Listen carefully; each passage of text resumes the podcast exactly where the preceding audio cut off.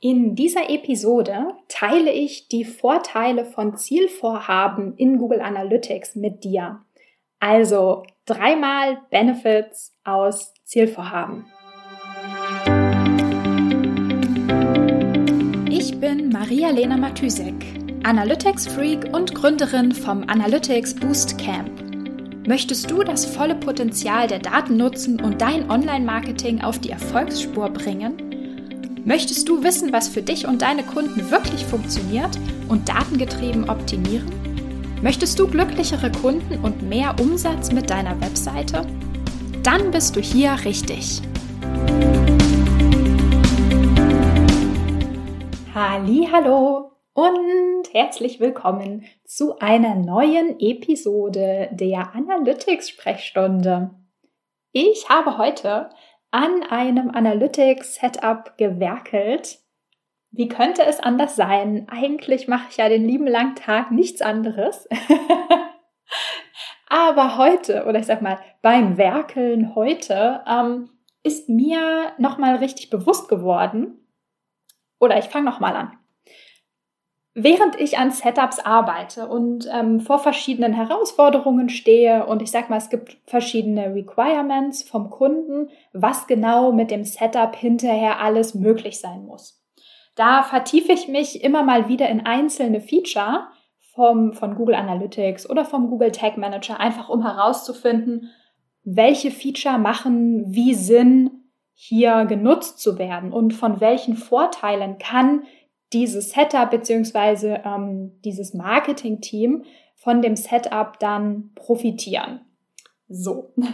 Und da ist mir heute nochmal so richtig bewusst geworden, wie wertvoll auch manche total kleine Feature oder ja doch kleine ähm, Feature in Google Analytics sein können. So auch die Zielvorhaben. Die hatte ich nämlich heute so ein bisschen im Fokus und da dachte ich mir, ich teile einfach mal in der Episode heute ganz fix die drei großen Vorteile, sozusagen dreimal Mehrwert, dreimal Benefits von Zielvorhaben in Google Analytics. Ähm, ja, Zielvorhaben oder Goals ähm, sind in Google Analytics ja eine Option, Conversions zu messen und die dann auch in verschiedenen Reports zu sehen und zu analysieren. Conversions kannst du natürlich erstmal, also Conversions einfach so kannst du natürlich immer messen. Also ohne Goals, ohne Zielvorhaben, zum Beispiel als Event-Tracking. Dann siehst du, wie viele Events sind passiert, wie oft wurde diese Conversion praktisch ausgelöst. Aber nur, wenn du diese Events, diese Interaktionen oder auch Seitenaufrufe in Google Analytics als Zielvorhaben markierst, also in den Einstellungen definierst, kannst du sie auch zum Beispiel im Akquisitionsreport sehen und so dann halt rausfinden, über welche Kanäle kamen eigentlich Nutzer und haben dann welche Ziele, welche Conversions ausgelöst. Also zum Beispiel haben gekauft, haben ein Sign-up gemacht, whatever. Also das ist der erste große Benefit dass du die Interaktion, also die, genau, die Wertinteraktion, also die Conversion in unterschiedlichen Reports nutzen kannst und analysieren kannst.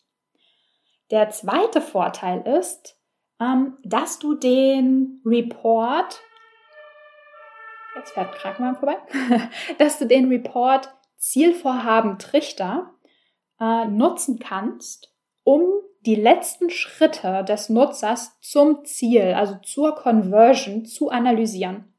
Ähm, dafür definierst du ganz einfach in Google Analytics die Schritte, die direkt vor der Conversion liegen. Also zum Beispiel die zwei, drei Seiten, die der Nutzer vor der Conversion aufruft. Äh, und so hast du dann praktisch einen kleinen äh, Conversion Funnel, also deswegen auch äh, Zielvorhaben Trichter auf Deutsch. Ähm, Genau, den kannst du dann praktisch anschauen, um herauszufinden, wo eventuell die Nutzer kurz vor der Conversion aussteigen, also aus diesem Funnel aussteigen. Das könnten natürlich, als Use Case könnten das natürlich die Checkout Steps von einem Shop sein.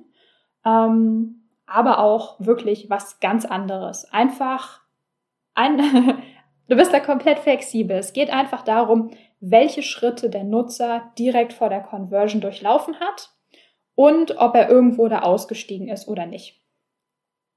Und der dritte Vorteil von Zielvorhaben ist, dass du sie, wenn du die einmal in Analytics getrackt hast und definiert hast, auch in deinen Google Ads Account importieren kannst.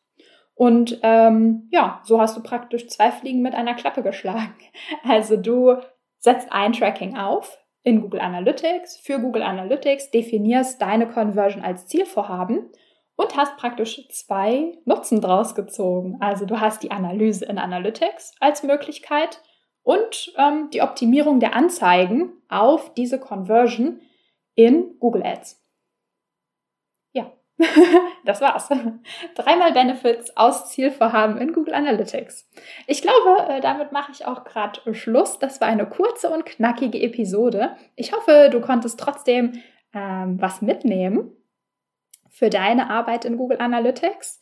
Ähm, jupp, wir sehen uns morgen. Oh, wir hören uns morgen.